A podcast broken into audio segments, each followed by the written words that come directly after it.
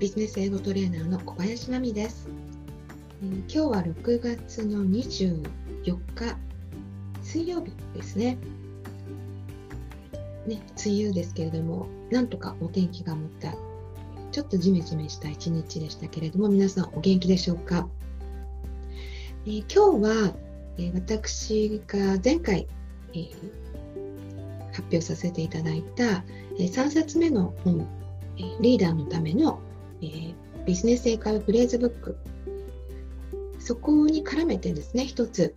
えー、エピソードというか、えー、まあ、テーマここに書いてありますけども英語に、え敬語はあるのかっていうことで、えお話ししたいと思います、えこちらの本はビジネスシーンの、まあ、いろんなさまざまな場面で使えるフレーズ、え3700収納してるんですけれども、まあ、これあの相当な量なので、まあ、すごく時間もかかったんですが、え実はですねもともとこれをあの書く時の、まあ、ベースになったのが、え私が、え不定期に開催してますビジネスパーソン向けの、え週末集中講座っていうのがありまして、まあ、ワークショップですね。週末、まあ、1日結構長い時間で、えまあ、忙しい。普段なかなかスクールとかに通えない皆さんを集めてですねいろいろな、ま会議とか交渉とかそういう時の心構えをお伝えしその後に実際の、えー、フレーズをご紹介した上で、えー、練習してみるっていうシナリオを作ってですねロールプレイみたいな感じで練習してみるっていうそういう、えー、ワークショップがありましてそちらの、えー、題材をもとにですね、まあ、それを大きく膨らませて、えー、作った本なんですね。でそのワークショップの時にも、えー、何回かご質問を受けることがあった野川君は英語って敬語とか丁寧語っていうのがあるんですかっていうふうな、えー、ご質問を受けたんですけれどもで今回ですねこの本を作成する中で、えー、編集者さん編集者さんとやりやり取りをしていてやっぱりこの辺りっていうのがちょっと話題になったんですね。というのも、えー、こちらの、まあ、リーダーのためのフレーズブックっていうことで、えー、リーダーと、まあ、チームメンバーだったり部下だったりっていう通常日本のや組織のやり取りでは、まあ、意外にカジュアルにリーダーが下の人に話をする。なんか依頼するとかお願いする時とかで割とカジュアルな言い方してることが多いんだと思うんですけれども実際英語ってどうなんだろうって振り返るとですね意外に英語の方が丁寧だったりなんです。えー、この本を手に取っていただいた方はですね、えー、私が何を言ってるのかっていうのはもしかしたら気づいてくださる方いらっしゃるかもしれないんですが日本語の訳と英語がこうダイレクトに、まあ、マッチしてないというかちょっとこう違うとこがあるんですね。日本語だと割とカジュアルに言うところは日本英語は思ったよりもそれをダイレクトに直訳したよりも丁寧っていうということはですね、まあ、要はやっぱ英語には敬語があるんですね。その場にふさわしい丁寧な表現というのがある。ということでですね、今日そこをお話ししたいと思います。ま、私の経験からですね、感じることも含めてなんですけれども、えーとまあ、結論的にはもうお話しした通り、英語に敬語もしくは適切な丁寧な言葉っていうのがありますっていうのが結論なんですけれども、えー、まあ、どうどういうことをですねどういうことをベースにそういった言葉を使った方がいいのかっていうのを最初にお話ししたいと思います。まあ、英語の、ね、環境で仕事をしてると、まあ、ファーストネームで呼び合ったりってしてますからすごくカジュアルだっていうふうに、まあ、皆さん勘違いする方いるんですけど、え実際はですね、えーまあ、ファーストネームで呼び合っていてもすごく言葉を選ぶですね。やっぱ仕事の上で上司だったり、部下だったりもそうです。同僚はもしかして一番カジュアルかもしれないんですけれども、まあ、基本的にはやっぱりその場にふさわしい、まあ、適切な言葉を使うっていうことで、えー、丁寧だったり、まあ、敬語だったりっていうのを意識するわけなんですけれども、えー、まあ特にですねあの部下に対してもう気使うのかって、ね、もしかして思った方いらっしゃるかもしれないんですが、えーと、部下に対してもですね私の経験ではあの結構みんなあの上司の外国人の人は気を使うっていう表現をしてます。で例えばどういうことかっていうとあの、まあ、今話をなんかしたい時とかも、えー、今時間があるかとか今コアジェントの仕事がないかとか今朝のスケジュールってどうなっているのかっていうのを割ときちんとこう聞いてきてから今話すかっていうふうに守ってくるっていうそういうことが、まあ、基本なんです基本に多かったんですよね。なのであの私もですねもうずいぶん前ですけれども、まあ、外国人の上司とあの働いて長く働いて何年も働いた後に一時期日本人の、えーまあ、日本とても日本的なという方が上司になった時にですね、え、まさに一番とかでこちらとしてはこうなんか仕事これからやろうと思ってさあ始めようと思った時に電話がカチカチとなってあのなんかすぐ来てみたいなことを言われるっていうのが結構何回もあってですねそのすぐ来てるのがすごいこう大変なアージェントなものというわけでもない。今来て、すぐ来てとか言われるとき、結構それあのカルチャーショックで、まあ、振り返ってみると、やっぱ外国人の上司って、すぐ来てって基本、よほどの緊急時以外はやっぱなかったなと。予定を聞いてからとか、まあ、むしろアポを取ってからみたいな、だったですね。まあ、そういうあたりもですね、ちょっとこう気を使うっていう意味では参考にしていただきたいなと思う習慣かなと思うんですけれどもでやっぱり今すぐ来てっていうような言い方ではなくて、えーまあ、could you ですよね。で、do you have a time とかって言った後に can we meet とか、えー、ちょっと今話すんですか？can we talk とかっていうふうにあの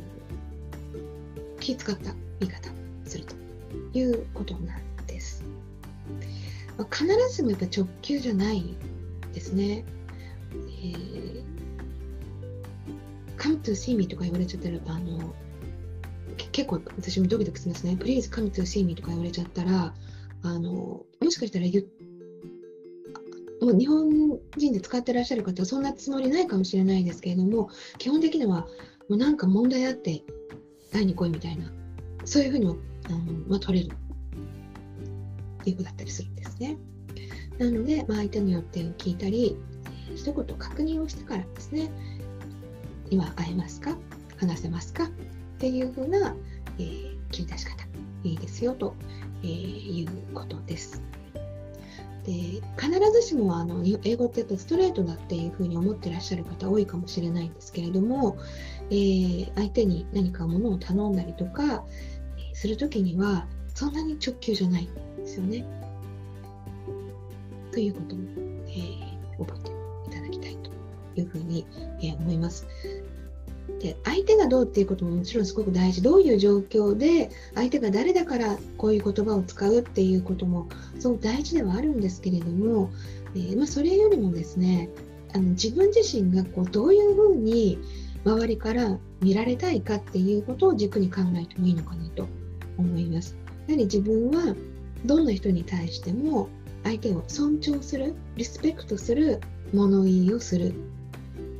そういう話し方をする人だっていうふうに、まあ、自分自身がそういうふうにありたいと思うとですね自然に相手が誰であってもどういう表現がいいのかっていうのが、えー、まあ、決まってくるっていう、ま、ことなんじゃないかなというふうに思います。えー、ちょっと抽象的なお話になってしまったかもしれないんですけれども、えー、ね、英語では適切な言葉を使うこと、特にビジネスシーンですかね、いうのが大事ですよということです。ではですね、まあ、じゃあどういう言葉を、えー、使っていけばいいのかっていうことですね。詳しくはもうこの本のフレーズをあの学んでいただくとこういうフレーズねっても思っていただけるのがたくさんあるのでもうぜひぜひ手に取っていただきたいんですが、えー、まあ、ポイントだけをちょっと今日お話しするとですね、えー、まあ、文頭に、まあ、クッション言葉ってよく言われるんですけれども最初の一言っていうのをちょっと気使った方がいいと思います。ま例えばあまり良くないニュースっていうことを伝えないといけない時っていうのはまあ、unfortunately っていうのをよく使いますよね、一言ですけども、unfortunately ってもうちょっと残念そうに、えー、言うことで、えーまあ、クッションになって、相手に、まあ、直球にこうストレートに響きすぎないっていうのが一つあるんですよね。それから、まあ、自分の意見を言うときにも、えー、愛を先に言って、まあ、I believe とか I, I think っていうのももちろんあるんですけれども、It seems to me that 何々？It seems to me that 何々なんていうふうに、えー、遠曲的に表現するっていうのも一つあります。あと何かを頼みたい時とか if possible if possible っていうのも最初につけてみるっていうのも、えー、もし可能であればっていうふうな、まあ、クッションになるということですね。敬語とか丁寧っていうのを意識した時に、まあ、こういったえクッション言葉を文頭に作るつけていくっていうのが一つのヒントになるかなと思います。それからですねもう一つは、えー、何か質問された時の答え方なんですけれども、えー、イエスとかノーとかで短く切らない短く追わないっていうですね短く言うとやっぱりこちらはそんなつもりなくてもこうそっけないとか、まあ、存在な物言いっていうふうに響きかねないということがありますので、えー、なるべく文章でイエスが最初だったりノーが最初だったりしてもその次に文章を、まあ、続けるということを心がけていただきたいと思います。でまあ、イエスの後に、まあ、その次が it かなとか、ね、it, it, it was だったかいつだったか何だったかなとかっていうふうに頭の中でちょっと考えなきゃいけない時ってありますよね。でそういう時にイエスで答えちゃった。とりあえず後半間違えたくなくてイエスで答えちゃったっていう時はイエスはイエスで一旦終わってその後に、まあ、一言コメントですね仕切り直して一言コメントみたいな、えー、ことを心がけてみていただくといかがでしょうか。ね何々しましたか？って言われて、Yes, まあ、Yes, I did とか Yes, we did ってね、言うときに I did か We did っていうのをちょっと言いそびれたと。Yes と言ってしまった。という時は、ちょっと仕切り直して Yes で終わって、あの、なんか、一言コメント。It was easy とか、It was tough とか、ね、簡単でしたと大変でしたとか、ね、そういうふうな一言コメントを入れるといいと思うんですね。もうその一言一言コメントって私たちの日本人的な感覚だと通常余計な一言っていうふうに思いかねない、まあ、そのことわざわざ言わなくてもいいやっていうふうに判断しかねないものが多いんですけれども英語はあのいいんです。あのその余計な一言がいいんです言って。言った方がいいんですねそのコミュニケーション